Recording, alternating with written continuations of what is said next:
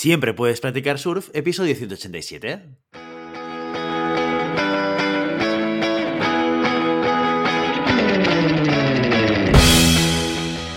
Bienvenido y bienvenida a Siempre puedes practicar surf, el podcast diario sobre recursos humanos. Este podcast está pensado para profesionales de recursos humanos, gerentes o jefes de equipo y podrás encontrar técnicas, consejos, ideas, conceptos y noticias sobre la gestión de personas. Eso sí, con un enfoque práctico y aplicable. Hoy episodio 187 del lunes 14 de marzo de 2022, programa en el que tenemos el placer de contar con una invitada muy especial. Pero antes dejadme que os recuerde que podéis encontrar más contenido en nuestro blog e información sobre nuestros servicios en nuestra web, en globalhumancon.com. Desde allí os podréis apuntar a nuestra newsletter para no perderos nuestros webinars, streamings y todo el contenido y actividades que organizamos desde la consultoría Global Human Consultants. Licenciada en Publicidad y Relaciones Públicas con máster en Dirección de Marketing y Comercial y posgrado en Social Media y Content Management. Tras más de 10 años de experiencia en dirección de desarrollo de negocio, marketing y comunicación, tanto en multinacionales como en agencias de publicidad en Barcelona y en Madrid, las circunstancias la empujan a tomar la decisión de dedicarse un año al autoconocimiento y crecimiento personal de la mano de dos grandes personas y coaches, de Susana Magdaleno y de Terry McLean. En 2016 crea Be at Your Best, un proyecto que engloba todos sus conocimientos y pasiones, como son la conexión y el desarrollo de personas, la imagen personal, las fuentes de energía como el deporte y la nutrición, la comunicación y el branding. ¿Cómo es ella? ¿Cómo es nuestra invitada?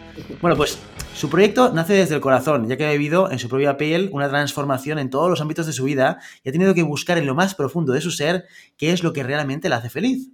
Con su experiencia y conocimientos quiere ayudar a las personas y profesionales a encontrar su equilibrio personal y profesional, porque el equilibrio es la clave de una vida exitosa, eso dice ella. Los cambios son su motivación y el motor generador de energía son las relaciones con las personas. Disfruta observando, escuchando, compartiendo, analizando, comunicándose y organizando planes, entre otras muchas cosas. No puede estar quieta, es emprendedora, transparente, sociable, deportista arriesgada, intuitiva, soñadora y por encima de todo, una madre en acción. Hoy, en Siempre Puedes Practicar Surf, tenemos el placer de contar con Inés Surís. Inés, muy buenos días y bienvenida. ¿Qué tal? Buenos días, Guillermo. Muchas gracias. Muchas gracias a ti por, por, venirte y por dedicarnos tu tiempo y regalárnoslo para, para hablar de, de, muchas cosas. Muchas cosas podríamos estar hablando. Esto eh, me doy cuenta que es una cosa que repito con muchos invitados. ahora, ahora que, lo estoy diciendo otra vez contigo, soy consciente que muchas entrevistas lo digo porque es verdad, porque somos eh, personas que tenemos muchas, eh, digamos, muchos elementos de interés, y, pero hoy hemos elegido uno muy concreto para trabajar. Inés Uri es una persona, como ya habéis visto, que ha tocado muchas cosas, que ha habido un proceso de transformación que le ha llevado al sitio en el que está ella hoy y que además también es colaboradora habitual de Global Human Consultants, todo se ha dicho y, que de hecho por eso conocemos el expertise que tiene Inés en muchos temas. Con Inés queremos hablar de un tema muy concreto que probablemente, fíjate, yo creo que el otro día te lo contaba por teléfono cuando hablábamos, que es una de las entradas más visitadas del blog de Global Human Consultants, que es la gestión del conflicto. Una de las cosas que probablemente en el día a día y en la empresa vivimos muchas veces y que desconocemos eh, herramientas o mecanismos para poder trabajarlo. Así que lo primero que te voy a preguntar, Inés, es cómo entiendes, cómo defines el conflicto, la gestión del conflicto dentro del mundo laboral. Bueno, el conflicto al final se da en, aquellas situaciones en que los intereses o las posiciones de dos personas aparecen como incompatibles, ¿no? Realmente no hay un punto de encuentro, ¿no? Entonces ahí es donde surge el conflicto. Evidentemente hay diferentes grados de conflicto. Aquí estamos hablando de forma suave, ¿no? De incompatibilidades, pero hay situaciones mucho más profundas y bueno, y luego hay situaciones que no lo son, que realmente no son un conflicto y que sin querer eh, las llevamos al conflicto, ¿no? Por falta, sobre todo, pues de comunicación o por falta de empatía, por falta de colaboración, que son tres temas muy importantes para la gestión de conflictos. Claro, porque de, hecho es, el, es, la consecuencia de algo el conflicto. Lo decíamos antes, probablemente el conflicto es algo que nos acompaña en la vida porque estamos cerca de personas y eso, eh, yo te decía antes, el roce del cariño, que es una frase que repetimos todos mucho, pero también en general el conflicto, ¿no? Esa, ese, ese rozadura, con lo cual la gestión del conflicto tiene que ser algo a lo cual estemos un poquito acostumbrados. Has nombrado diferentes aspectos que pueden llevarnos a tener un conflicto con alguien. ¿Cuál es, cuál es de estos tres el que más o el que normalmente ves más repetido en tus clientes o, con las personas y equipos con los que trabajas? Bueno, el, aspecto clave y en el que trabajamos sobre todo mucho en, Global también es la comunicación. O sea, es que eh, por falta o por exceso de comunicación, ¿no? Normalmente más bien es por falta ¿no? de, comunicación, por, por dar por supuesto muchas cosas o por que la, comunicación también conlleva a una falta de escucha, ¿no? A una falta de escucha activa, una falta de escucha empática. Entonces, eh, yo te diría que, los conflictos normalmente vienen por malos entendidos, por no escuchar de forma activa o por no comunicarnos de forma asertiva, que es lo contrario a comunicarnos de forma pasiva o agresiva. Lo que más veo, sobre todo, es una comunicación muy pasiva. O sea, realmente me alejo, ¿no? O sea, rehuyo del conflicto, ¿no? O sea, estoy acomodado, dejo que todo fluya, dejo que todo pase, aunque no esté de acuerdo, y si tiene que explotar, que explote. Luego, de repente, hay algún resorte que hace que esa situación explote, pero a lo grande. Entonces, claro, lo, que hemos de intentar evitar es que lleguemos ¿no? a ese punto que ya no, a veces no hay retorno. A mí me ha pasado con clientes que hemos intentado eh, aportar nuestra mediación como colaboradores externos, pero hemos llegado demasiado tarde, porque ese conflicto ya estaba en su punto ya de mm, quemazón de agresividad total y, no hay vuelta atrás, ¿no? Entonces lo que hemos de ayudar es a las, a las empresas y a los profesionales a que tomen conciencia de que en cuanto haya algo en lo que no están de acuerdo, en lo que no están conformes, en lo que no están cómodos, que enseguida se atrevan ¿no? a levantar la mano, que ahí es donde entra una palabra que me gusta muchísimo, que es la proactividad. La, proactividad está muy relacionada con, la actitud, ¿no? Y con la actitud de, de participar con una visión positiva, de aportar, de estar despierto, de ver oportunidades y no de quedarse eh, callado, ¿no? Y de guardarse las cosas y de dejar que, las cosas luego estallen como una bomba. Oye, pues vamos a la cara más fea del conflicto, ¿no? Que lo, lo, enunciabas tú un poquito. O sea, hay momentos en los cuales en el conflicto llega a un punto de madurez o está tan enquistado que ya tiene un punto de no retorno.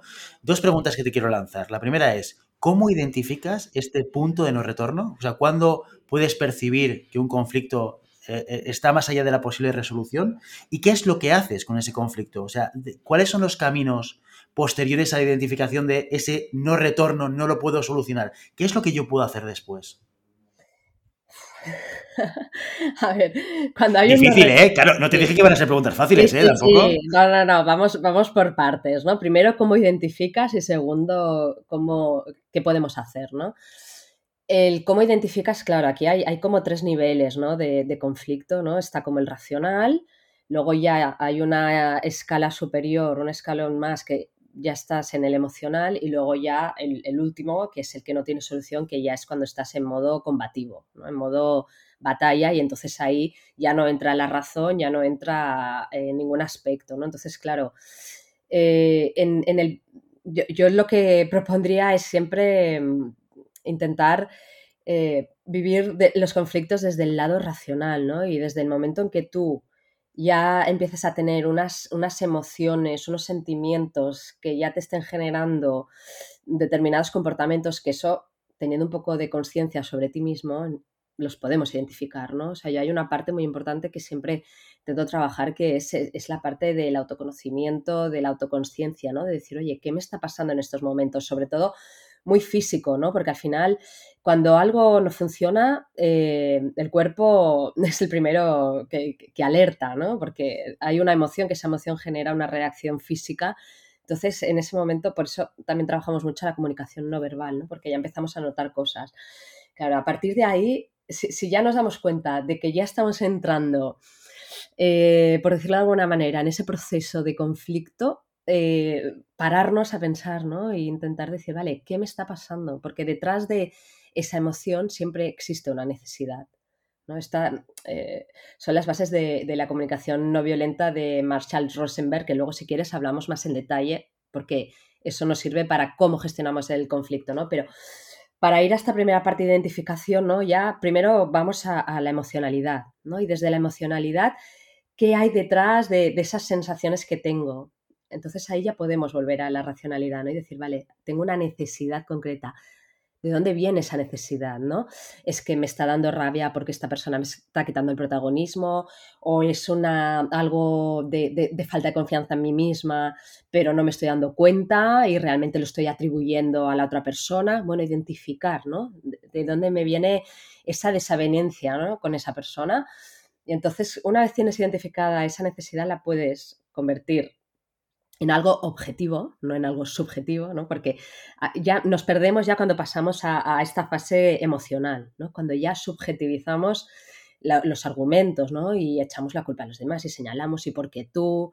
Entonces hemos de intentar evitar llegar a, esa parte eh, emocional y, subjetiva, porque ahí ya es muy difícil volver atrás y evidentemente ya cuando ya llegamos a ese punto de de, combate, ¿no? De que ya no puedo ni contener ni siquiera una emoción como es eh, la rabia o la desidia o el asco, ¿no? Que suele las empresas vemos, vemos muchas estas emociones, ¿no? ¿no? tanto la tristeza, sino más combativas, ¿no?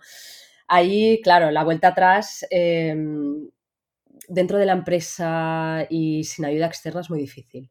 Entonces, por eso hay profesionales, pues, pues como tú, como profesionales de GHC, eh, como yo, que nos dedicamos a, mediar esos conflictos, ¿no? Porque lo que podemos hacer es aportar esa visión neutra que no está contaminada por las emociones y entonces ahí sí que se trabaja en este proceso de que sigue las pautas de la comunicación no violenta, ¿no? De primero observar, ¿no? ¿Qué es lo que está sucediendo? ¿no? Siempre observar muy bien eh, por qué hemos llegado a esta situación.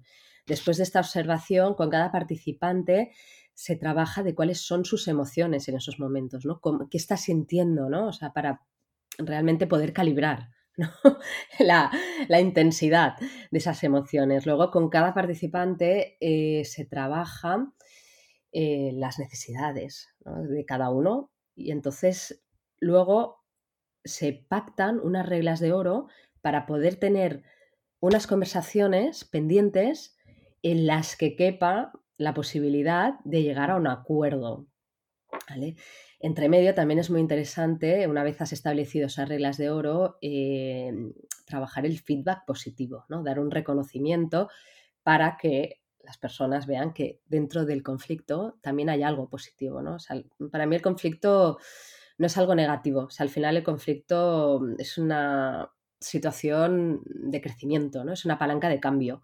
Entonces, bueno, en, esta mediación intentamos ver si esas personas entran en ese juego de cambio, ¿no? Y podemos ver que hay personas que realmente, pues, son colaborativas, son cooperativas, pero también hemos, yo me he encontrado con situaciones de personas que se cierran en banda y que no están dispuestas a ceder ni el más mínimo ni, ni a colaborar, ¿no? Y entonces ahí es cuando ya no hay retorno. Si esa persona no quiere colaborar. Siempre utilizamos una metáfora, utilizo una metáfora que es la de la, de la sartén. ¿no? Cuando tú haces una tortilla de patatas buena, con aceite de oliva, ese aceite lo tienes que sacar, lo tienes que retirar, si quieres te lo guardas para otra tortilla, pero ¿verdad que no vas a cocinar un pescado buenísimo en esa sartén con ese aceite de la tortilla de patatas? Porque, o sea, te quedaría incomible. Pues la, gracia un poco, un poco es esa, ¿no? Es, es invitar a, los profesionales a limpiar esa sartén y volver a cocinar de cero, ¿no? Con nuevos ingredientes.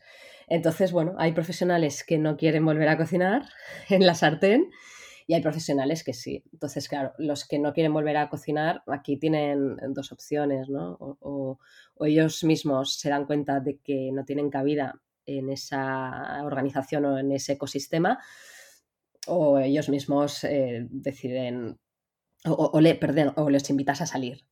también les puedes invitar a salir porque también hay personas que están muy, muy afianzadas, muy arraigadas a, su posición y no y tienen miedo o son personas con, mucha aversión al cambio. Entonces, bueno, pues ahí acaban eh, en esas dos vías, ¿no? Realmente si la persona no entra en el juego. Y este es un poquito el proceso de gestión del conflicto. No, pero es muy interesante porque al final lo que estamos diciendo es que hay una segunda oportunidad a un conflicto enquistado, que es poner a un profesional de por medio, ¿no? que puede aportar una serie de herramientas, de visiones, de caminos que pueden ayudar a aquel quien quiera, y esto es muy importante y me, gustaría remarcarlo, que depende mucho de la, de, la, de la, voluntad y de la actitud de las personas, las podemos acompañar en ese proceso de retorno ¿eh? a, una, a, un, a, un, diálogo o a, una, a un punto de, eh, de comunicación con la persona con la que tiene el conflicto, pero no lo podemos hacer por ellos o por ellas, o sea, tienen que poner de su parte, ¿no? Entonces, eh, mira, yo creo que esto es muy importante, la gestión de conflicto, sobre todo porque hemos pasado de una cultura empresarial generalizada hacia la evitación del conflicto. O sea, el conflicto es una cosa que no nos gusta en general, ¿no? Ostras, aquí, ¿a quién le gusta que tener una pelea con alguien, sentirte mal? No, lo, evitamos. Y, por naturaleza, nuestra conducta natural es a la evitación de que, de que suceda el conflicto en sí mismo, ¿no?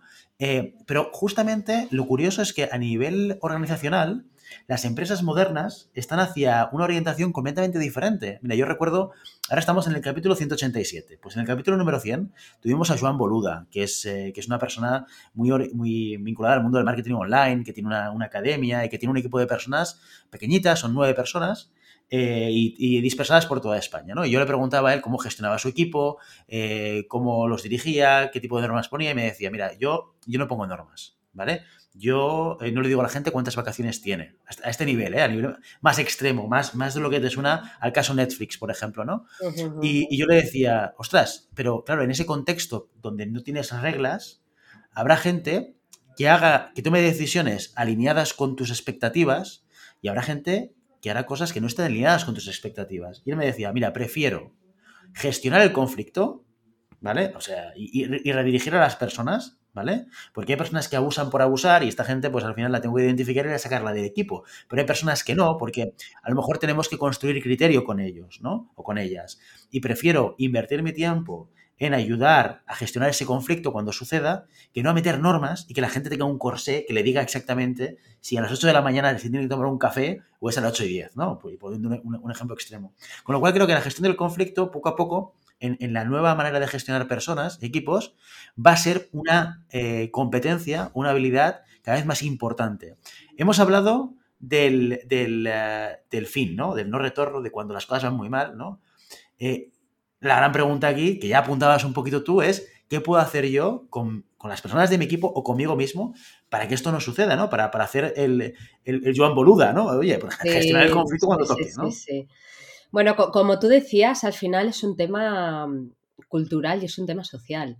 O sea, nosotros mismos, tú y yo, eh, no nos han enseñado desde pequeños a gestionar el conflicto. O sea, yo en mi casa, al menos cuando había discusiones, conflictos, o sea, no, no, oye, esto no se puede discutir o eh, mm, mejor callar y quien calla otorga y no, no, no pongas en evidencia. Bueno, yo, yo esto lo recuerdo muchísimo en, mi familia, ¿no? Cuando ha habido conflicto y en las empresas hasta hace poco también, ¿no? Y, es lo que tú dices, ¿no? Ahora, por suerte, está habiendo un cambio, ¿no? En, este sentido y entonces eh, lo que están haciendo las empresas es eh, adoptando como esos comportamientos que favorecen a que el conflicto emane. ¿no? O sea, que el conflicto sea, se, haga, se haga visible y que sean las propias personas las que, se, las que resuelvan ¿no? ese, conflicto, las que se enfrenten al conflicto. Y aparte, esto es como cualquier cosa, ¿no? Cuanto más practicas, mejor te sale, ¿no? Y cuanto más entrenado estás, mejor te sale.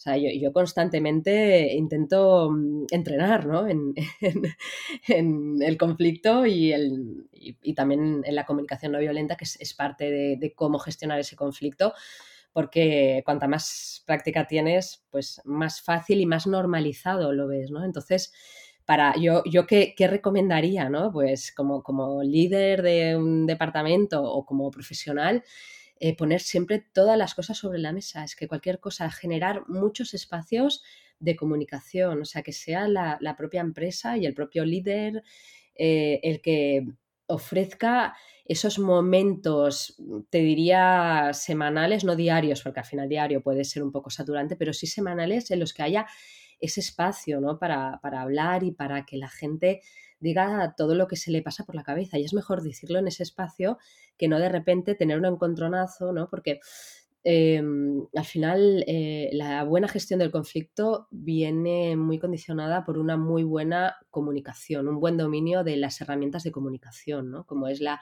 asertividad, la empatía.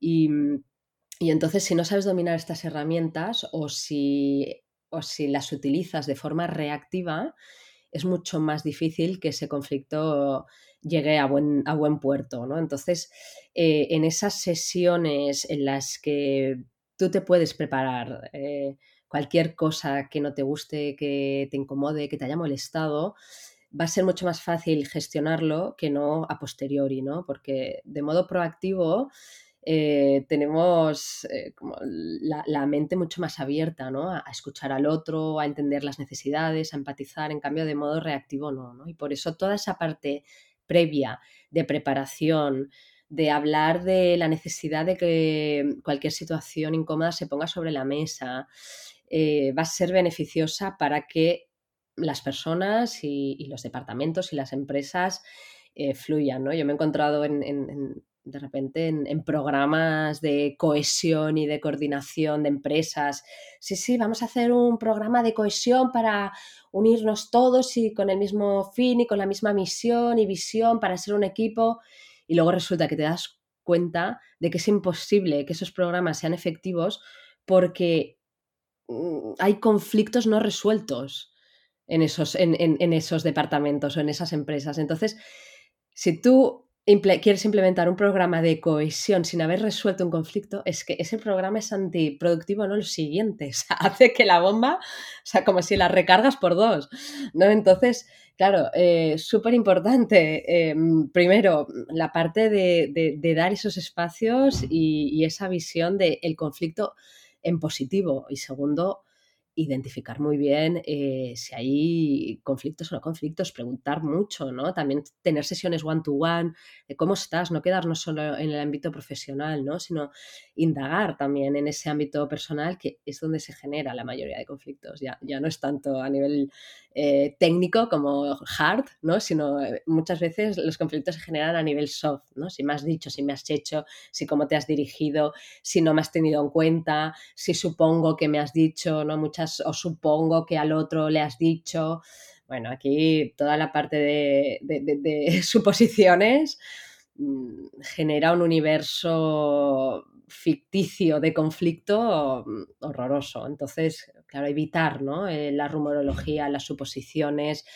Cuanto más transparente se pueda ser, cuanto más sincero se pueda ser, eh, mucho más fácil va a ser eh, que ese conflicto se tome como como un momento para crecer, para mejorar, para, para progresar. No, totalmente de acuerdo. Fíjate, estaba pensando en nuestra experiencia personal como empresa en Global. Nosotros empezamos a implementar eh, el año pasado los one-to-ones con el equipo una vez al mes. ¿Vale? Y yo me pongo en la piel del responsable. A priori, esto da mucha pereza. Sí, ¿eh? Por, muchas razones. La primera es porque es tiempo. Es tiempo. Y el tiempo es, el recurso más escaso que tenemos. ¿no? Exacto. Por otro lado, también da pereza porque a veces piensas, voy a ir con esta gente o con estas personas o con esta persona en concreto con la que voy a tener un one-to-one y voy a empezar a escuchar quejas todo el rato. Entonces va, a haber un contenido, a veces tenemos la, tentación de pensar de que el contenido va a ser un contenido de bolsa de quejas, de tal. Entonces, claro, esto, esto te genera también la, la sensación de que te vas a entrar en una reunión para recibir energía negativa constantemente, ¿no? O sea, encima que me dedico tiempo, voy a recibir cosas que no quiero, pues ¿sabes qué? Ni one to one, ni one to one. O sea, esto, que vayan a hablar con el psicólogo, que no estoy para esto. Esto es verdad, ¿eh? Lo que dices tú. Lo que pasa es que la contrapartida, la contracara de todo esto, que, yo creo que es la, reflexión que tiene que hacer la gente, que, que, que, yo creo que es una acción que es buenísima, que la debería aplicar cualquier responsable, montar un one to one individual, no de trabajo necesariamente, puedes, puedes hablar de trabajo un poco, pero interesarte por la persona y que sea un espacio para hablar, es seguramente la acción más fácil, sencilla, eh, de, menor coste y más efectiva que puedes tener con el equipo, sin duda. Porque la contracara de todo esto es estar mirando a otro lado cuando hay un problema, ¿no? Si hay gente que tiene problemas o hay gente que tiene quejas o hay gente que tiene lo que sea, esto está ahí. Entonces, lo único que haces es como, quien mete eh, el polvo debajo de la alfombra. Lo metes ahí el día que se queda la alfombra, pues ahí tienes kilos de, polvo para limpiar. o sea, felicidades, pero no has solucionado ningún aquí, Aquí, perdona, perdona que te interrumpa, pero es que me parece súper interesante también mencionar que aparte de abrir estos espacios de comunicación one-to-one más personales, también es muy importante que esa persona eh, que convoca ese one-to-one, que es la, el líder, el jefe o como, como lo quieras llamar, eh, que también tenga habilidades de coaching, ¿sabes? O sea, lo que, lo que cada vez se lleva más en, las empresas, que es formar a, los líderes eh, como coach, ¿no? Un poco, porque claro, eh, si, si, tú eres un líder, pero es que no tienes las habilidades para saber gestionar esas, esas conversaciones, es que es lo que dices tú, o sea, puede ser un saco roto de quejas, de dudas, de inseguridades, y si tú no sabes redirigir esa conversación a un punto eh, de encuentro o un punto de crecimiento para esa persona, es muy difícil que la misma persona que, que, está ofreciendo ese espacio le vea beneficio, ¿no? Porque claro, al final dices, aquí yo solo tengo este, o sea, me vienen todo mi equipo a quejarse, a echar pestes y a aportar problemas, evidentemente no lo ves como un beneficio, ¿no? Lo ves como algo, como un robatiempos brutal, ¿no? En cambio, si ayudamos a estos profesionales a tener habilidades de, coaching, eh, y a saber llevar a las personas a otro nivel, es que, claro, el compromiso se multiplica, ¿no? Porque ya no estás acompañando a esa persona sola a nivel profesional, ya que obtenga sus resultados profesionales, sino que estás acompañando a esa persona a nivel personal. Y no hay mayor engagement o compromiso que hacer crecer a una persona dentro de la compañía, ¿no? O sea, ahí ya puede venir un COVID, ya puede venir una guerra, ya puede venir lo que sea, que a esa persona, si tú le has ayudado a crecer, tanto personal como profesionalmente, la vas a tener ahí para lo que sea. Y, al final las empresas, ¿qué es lo que quieren? ¿no? Pues quieren personas que realmente estén comprometidas eh, en todos los sentidos, no solo no, que sean máquinas ¿no? de, hacer churros, sino que sean eh, personas que, que hagan llevar a la empresa al siguiente nivel. No, totalmente. Oye, y además, y es que ya adelantabas mi siguiente pregunta, ¿eh? que es ¿cuáles son aquellas habilidades más importantes, ¿no? O, cómo deberíamos ayudar a un responsable a, tener la capacidad de sacarle el máximo partido a, conversaciones con el equipo? Pues a ver, eh, son unas cuantas, la verdad, pero mm, para mí muy importante primero la, la humildad, ¿no? Como, como líder, ¿no? También el, el primero, el tener esa sesión desde el punto de vista de yo no voy ya a tener la razón, ¿no? Con todo, de que a lo mejor la otra persona que viene con sus quejas o con lo que venga, a lo mejor puede tener parte de razón, ¿no? Porque a veces nos pensamos que por tener una posición más alta tenemos que tener la razón, ¿no? Y, y muchas veces no es así, ¿no? Entonces, la, humildad eh, es súper importante para poder escuchar al otro, ¿no? Luego, lo que ya te he comentado antes, que es la, escucha activa y empática, ¿no? Es decir, bueno, oye, primero voy a escuchar y voy a escuchar con los, con los cinco sentidos, o sea, para realmente entender ¿no? todo lo que estoy viendo, o sea, tanto lo que me comunica esa persona verbalmente como no verbalmente, ¿no? que también tenemos muchas pistas a nivel de comunicación no verbal. Y bueno, y también pues la, comunicación es el elemento, el elemento clave ¿no? de cómo em, ponernos en el lugar del otro y comunicarnos según lo que necesita la otra persona, ¿no? porque si te viene una persona... Em, que, por ejemplo, necesita tener mucha información, necesita saber muchos datos, necesita contextualizar mucho en lo que le está pasando y tú vas al grano y eres rápido y dices, no, oye, pero cuéntame, a ver, ¿cuál es, qué, es lo que te está pasando? Claro, esa persona ya la puedes bloquear, ¿no? Porque tiene una necesidad muy diferente a la tuya, ¿no? A nivel, a nivel comunicativa. Entonces, hemos de tener unas habilidades eh, muy desarrolladas por entender a quién tenemos delante y darle lo que necesita, ¿no? Que esto lo trabajamos mucho con una herramienta que, creo que ya conoces que se llama Bridge, que es espectacular, ¿no? Que ahí puedes trabajar eh, elementos como la empatía, la asertividad, el feedback, el feed forward, la escucha activa, la gestión de conflicto, ¿no? Y entonces esto te da una visión muy completa de qué estilos comunicativos existen y te dota de, unas habilidades un poco sobrenaturales para quien no lo conoce, de identificar ¿no? a quién tienes delante y relacionarte con esa persona según lo que esa persona necesita. ¿no? Y así es como tú te lo llevas a tu espacio y puedes conseguir influir de forma positiva. ¿no? Entonces yo, te diría que, la comunicación, ante todo, es, es una de las claves para poder generar confianza y para poder tener esos espacios abiertos en que no en que la persona no tema el error, ¿no? Porque a veces castigamos mucho el, equivocarnos, ¿no? Y es cultural también esto, ¿eh? como hablábamos antes, es cultural, como el conflicto, ¿no? El error y el conflicto son temas culturales y sociales que, por suerte vamos cambiando, ¿no? Pero eh, el error, ¿no? Uy, si lo has hecho mal, es tu culpa, eh, bueno, yo tenía, tuve un cliente que era un consejero alemán que, claro, me decía, no, es que aquí en España todos me vienen con, el problema y no me vienen con la solución. Y yo digo, vale, y cuando te vienen con el problema, ¿tú qué haces? Hombre, pues si está mal, pues hay consecuencias, ¿no? O sea, inmediatas, consecuencias inmediatas, ¿no? Como muy germánico. Yo le decía, bueno, es que claro, si una persona ya te viene con, con un error o con un miedo y tú ya le acto seguido le estás hablando de consecuencias, es que esa persona nunca más va a conseguir tener una comunicación de confianza contigo y, decirle lo que le pasa. Y si tú no entiendes lo que le pasa, nunca vas a poder eh, aportar soluciones. Entonces, el error también es parte del, conflicto y de dejar a las personas que evolucionen.